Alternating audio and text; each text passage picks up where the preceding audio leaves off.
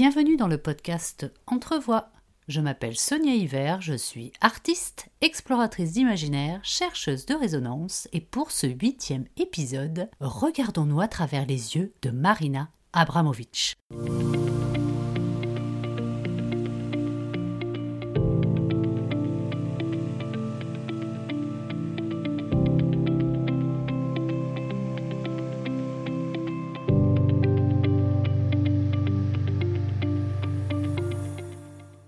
Marina Abramovic est une artiste serbe née en 1946 à Belgrade. Belgrade qui faisait à l'époque partie de l'ex-Yougoslavie. Issue d'une famille de partisans convaincus de l'idéal communiste, elle grandit sous le régime du redouté et à la fois admiré maréchal Tito. Élevée en partie par sa grand-mère maternelle, elle grandit avec une mère major dans l'armée, maltraitante et mal aimante, son père, général, père infidèle et absent, adulte, elle a dû quitter son pays afin de ne pas être la fille d'eux, posant ses bagages notamment en Hollande, Allemagne et aux États-Unis.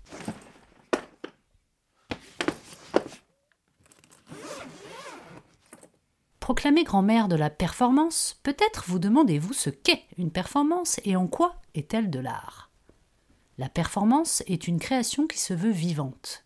Immatérielle, l'idée étant plus importante que la représentation, elle se vit dans l'instant, invitant parfois le spectateur à participer et à être acteur. Le corps y est donc à la fois médium, outil et support. Cette pratique définit une œuvre au moment où elle est en train d'être réalisée et seules subsistent les traces écrites, photographiées ou filmées de ces événements. Avant la pratique de la performance, le premier contact avec l'art de Marina Abramovic a été à travers la peinture. Elle relate d'ailleurs dans son livre autobiographique Traverser les murs son enfance, retrace son parcours d'artiste, ses engagements, ses expériences, où l'art et la vie ne font qu'un. À 14 ans, elle réalisait des portraits, des paysages, des natures mortes, dans un style académique. Kitsch, disait-elle, sans sentiment, juste pour gagner un peu d'argent. Elle a commencé ensuite à vouloir exploiter ses rêves et leur richesse symbolique, jusqu'à chercher à ne plus se limiter seulement au pinceau et à la toile. C'est par la suite, grâce à son entrée à l'école des beaux-arts, qui a été un moyen de développer son art et ainsi son attrait pour la performance. À travers elle, il est question de liberté d'explorer et d'exploiter les éléments tels que l'air, le feu, l'eau, le corps, l'espace, l'identité, ses propres limites ainsi que celles du public. Pendant 13 ans, Marina Abramovic a travaillé en binôme avec l'artiste allemand Houlet. Houlet, son premier amour, son âme sœur, son âme jumelle, que le destin a fait naître le même jour. Au fil de leur performance, ils testent, poussent, repoussent les limites du corps, de leur propre corps, jusqu'à l'extrême, parfois même au-delà du supportable. Marina Abramovic malmène son corps, se mutile, teste, elle l'épuise, s'épuise, provoque. Une ébauche de la performance qui nous occupe dans ce podcast a eu lieu en 1981. Intitulé Night Sea Crossing, Marina Abramovic et Houlet sont assis face à face, immobiles et imperturbablement silencieux dans une position méditative d'attention extrême. Ils ont exécuté 22 fois cette performance, et à plusieurs endroits du globe comme Sydney, Chicago, Castle, et certaines durant plusieurs jours, jusqu'à ce que Houlet abandonne à cause des douleurs liées à la position assise, laissant Marina Abramovic continuer seule. À partir de 1983, leurs divergences et différends continuent de les séparer. En 1988, après des années de pourparlers et de négociations avec la Chine, ils finissent par obtenir les autorisations nécessaires pour parcourir la muraille accompagnés d'un guide et de gardes. L'idée étant qu'ils partent chacun d'un côté de la muraille et parcourent les 2000 km qui les séparent pour se retrouver, s'embrasser une dernière fois et se séparer définitivement sans se retourner. Ce sera le début de la carrière solo de Marina Abramovic, dont la persévérance la fera devenir une artiste de renommée internationale. En 2010, une rétrospective de son travail est organisée par le Musée d'art moderne Le MoMA de New York. Parmi les traces de ses œuvres sous forme de photos et de vidéos, certaines de ses performances ont même été recréées pour l'occasion par des intervenants entraînés et conditionnés par l'artiste tout au long de l'exposition. Mais pour marquer cet événement, l'artiste performeuse veut du jamais réalisé, du jamais vu. Se questionnant sur l'idée de l'héritage qu'elle allait laisser, du message qu'elle voulait faire passer, elle eut l'idée de faire partie elle-même de son exposition.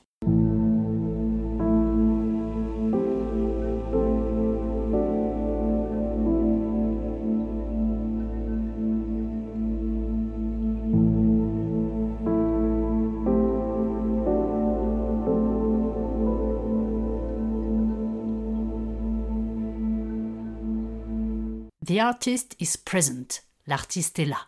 Et le nom de la performance qu'elle va alors mettre en place. Cette performance a même fait l'objet d'un film documentaire réalisé par Matthew Ackers et sorti en 2012. Je vous fais une petite description pour vous mettre un peu dans l'ambiance de cette performance. Dans une des grandes salles d'exposition du sixième étage du musée, les contours d'un carré sont tracés au sol, éclairés à chaque coin par des projecteurs. Au centre de ce carré sont disposées deux chaises, sans accoudoir, en face à face, séparées par une table de bois simple. Ainsi, à partir du 14 mars 2010, et ce durant trois mois, six jours sur sept aux horaires d'ouverture du musée de 10h30 à 17h30, l'artiste se tiendra là, présente, entièrement pour la personne qui viendra se tenir devant elle. Dans un face-à-face visuel et silencieux, chacun restant libre de rester le temps qu'il juge nécessaire. Et vous? Hormis vos proches, avez-vous déjà regardé quelqu'un dans les yeux plus de quelques secondes? Car si le temps passé devant une œuvre d'art est souvent de courte durée, celui du contact visuel n'excède souvent pas les 7 secondes. À travers un échange de regards attentifs émerge une véritable considération envers l'autre, une réelle attention à l'être pour ce qu'il est au moment présent et davantage qu'à travers la communication verbale, une quantité d'informations échangées par le regard a été constatée par des expériences menées par des scientifiques qui ont même pu démontrer que deux personnes qui se regardent synchronisent leur respiration. L'intérêt et la valeur de cette performance se révèlent à contre-courant de l'époque dans laquelle nous vivons. En effet, dans cette société où tout est question de temps, d'argent, de rentabilité, de rendement, de loisirs et de divertissement à tout prix, notre attention même est recherchée et aussi monétisée. Nos vies sont chronométrées, millimétrées, planifiées, comptées, minutées, et il est souvent difficile pour l'esprit d'être là, sans se projeter au lendemain, dans le futur, ou repenser à ce qu'on aurait dû ou pu faire la veille. À travers cette performance, l'artiste explore et sonde les limites du corps et de l'esprit par le silence, l'immobilité et l'attention. Et pour pouvoir rester assise sans manger ni boire, ni bouger ou encore pour soulager ses besoins naturels, Marina Abramovic a reçu durant un an une préparation digne de celle exécutée par les équipes de la NASA. Fille de partisan, dit-elle, j'ai entraîné mon corps. Comme une machine de précision, elle a dû s'habituer progressivement aux contraintes liées à l'immobilité à discipliner, contrôler et diriger son corps et aussi son esprit, afin de ne pas céder à la soif, ni à la faim, et à tout ce qui pourrait venir perturber sa performance. Son travail est donc à la fois un travail sur la présence, allié à un état de méditation. L'artiste considère sa performance en trois axes. Premièrement, permettre de ressentir le temps, car chacun peut prendre conscience à la fois du poids du temps, mais aussi de sa légèreté, en ayant l'impression de le suspendre. Deuxièmement, par la volonté d'immobilité dans ce monde en perpétuel mouvement.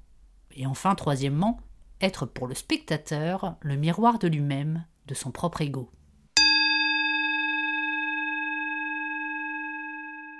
Dans cette démarche, on retrouve un aspect spirituel de reliance, de connexion et d'interconnexion. Ainsi, le regard qui regarde l'autre se regarder est à la fois réacteur et révélateur réciproque du regardant et du regardé.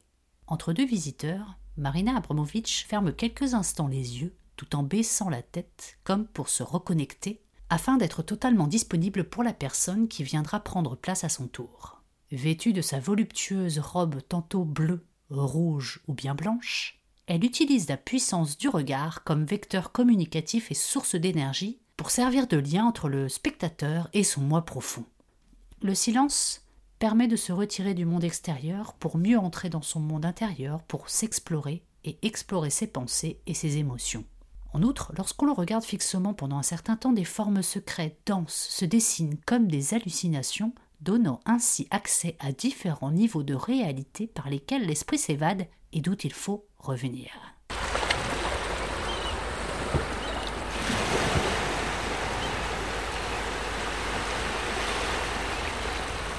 S'asseoir et prendre le temps d'être présent.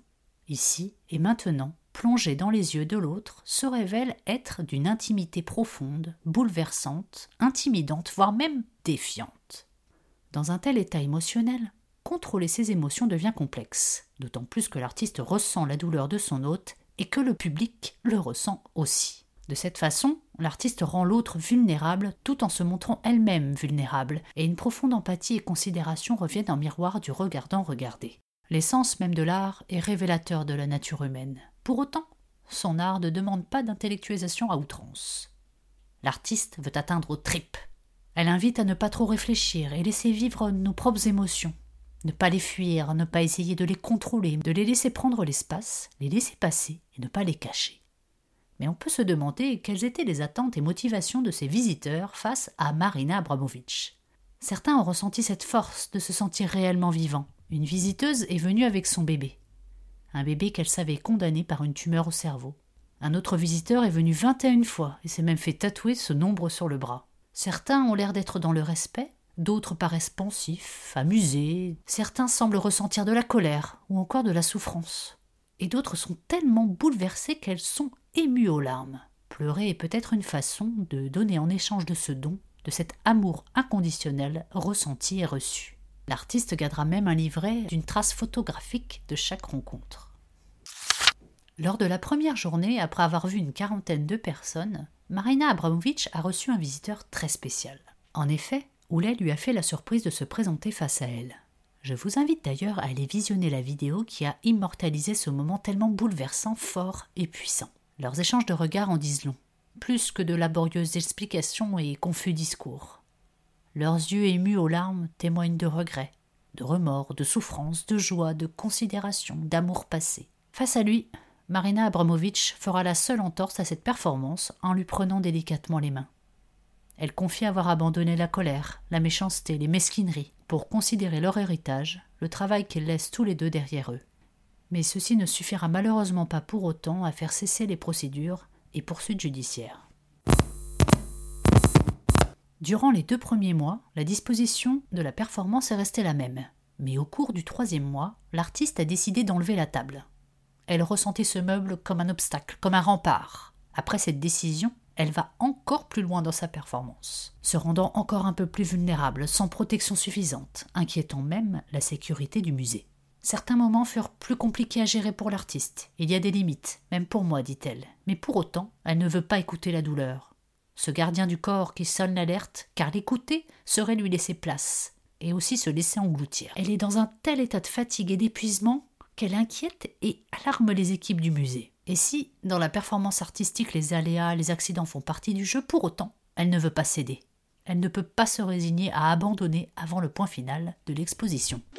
Pour vous rendre compte de l'impact et de l'ampleur de cette exposition, la salle du musée accueillit près de 850 000 personnes dans son atrium et pas moins de 17 000 visiteurs pour le dernier jour de l'exposition. Cet événement a suscité un engouement tel que des personnes dormaient dehors pour avoir l'espoir de rentrer dans le musée et se trouver face à l'artiste. L'élevant au rang de star, de divinité idolâtrée, le fait que ce soit une figure féminine renvoie au côté maternel et maternant, qui n'est peut-être pas anodin dans son intérêt et aussi dans la tempête émotionnelle que cette performance a soulevée. Mais être artiste femme demande de sortir des clichés réducteurs d'épouse, de mère et d'amante. Pour représenter sa vision du monde, personnelle et profonde, et s'y consacrer entièrement demande une force morale et psychique considérable. Marina Abramovitch le prouve, et si le terme de génie est rarement, voire pas du tout, attribué aux femmes, d'une façon générale, l'artiste fait partie des éclaireuses et gardiennes qui veillent sur nous, nos imaginaires et inconscients, elle veille et réveille notre réceptivité du monde. Dans une société en crise, l'art est nécessaire, dit-elle. Si tout va bien, il ne l'est pas. Le matérialisme fait oublier la culture, regrette-t-elle. L'art ouvre les esprits, confronte les idées, change les consciences, afin de faire émerger une nouvelle conscience du monde. L'art, et en particulier celui de Marina Abramovitch, fait de la performance un état d'esprit. Et dans cette idée, elle a créé un institut alliant art, spiritualité, science, écologie, qui invite à prendre conscience du temps et de soi-même, rendant l'art accessible et indissociable de la vie, ainsi qu'un lien entre les êtres et les éléments. Pour faire écho à ce podcast consacré à la performance The Artist is Present de Marina Abramovic, j'ai retrouvé un écho à travers l'installation de l'artiste Yoko Ono, que vous connaissez sans doute de nom grâce à John Lennon, mais dont le travail est très peu connu. Cette installation est intitulée River of the Stone Piece. C'est une installation interactive dans le style d'un jardin zen, qui semble représenter le lit d'un torrent dont l'eau s'est retirée. Il est écrit Choisissez un galet, tenez-le jusqu'à ce que la colère et la tristesse vous aient quitté. Comme dans la performance, le spectateur est acteur de l'œuvre. En participant, il la met en action, tout en étant invité à une sorte de méditation à travers le temps ordinaire et celui de son propre ressenti. Comme à travers la performance de Marina Abramovic, le visiteur est invité à se poser, libre d'interagir ou non avec l'œuvre, en laissant ses émotions prendre le contrôle. Ma seconde résonance est un extrait du 28e roman de l'auteur belge Amélie Nothomb, intitulé Soif, qui a été en lice pour le prix Goncourt en 2019. Un roman singulier qui retrace la crucifixion de Jésus-Christ en parallèle avec une réflexion sur le corps, la foi, le sacré, la confession, l'ambivalence des sentiments et l'amour universel. Page 152, elle écrit ces mots. Il faut accepter ce mystère. Vous ne pouvez pas concevoir ce que les autres voient dans votre visage. Il y a une contrepartie au moins aussi mystérieuse. Je me regarde dans le miroir. Ce que je vois dans mon visage, personne ne peut le savoir. Cela s'appelle la solitude. Voilà, le huitième épisode du podcast Entrevoix arrive à son terme. S'il vous inspire, s'il vous parle, n'hésitez pas à me le faire savoir par le biais des différents réseaux, Instagram, Twitter, LinkedIn, ou vous pouvez aussi rejoindre le groupe Facebook Entrevoix et sa communauté pour échanger, partager vos mots, vos émotions, votre poésie et pourquoi pas vos expériences. Bref, toute votre créativité en lien avec cet épisode. On se retrouve donc bientôt sur les réseaux et plateformes d'écoute, et en attendant, je vous souhaite de belles résonances. À très vite pour un nouvel épisode.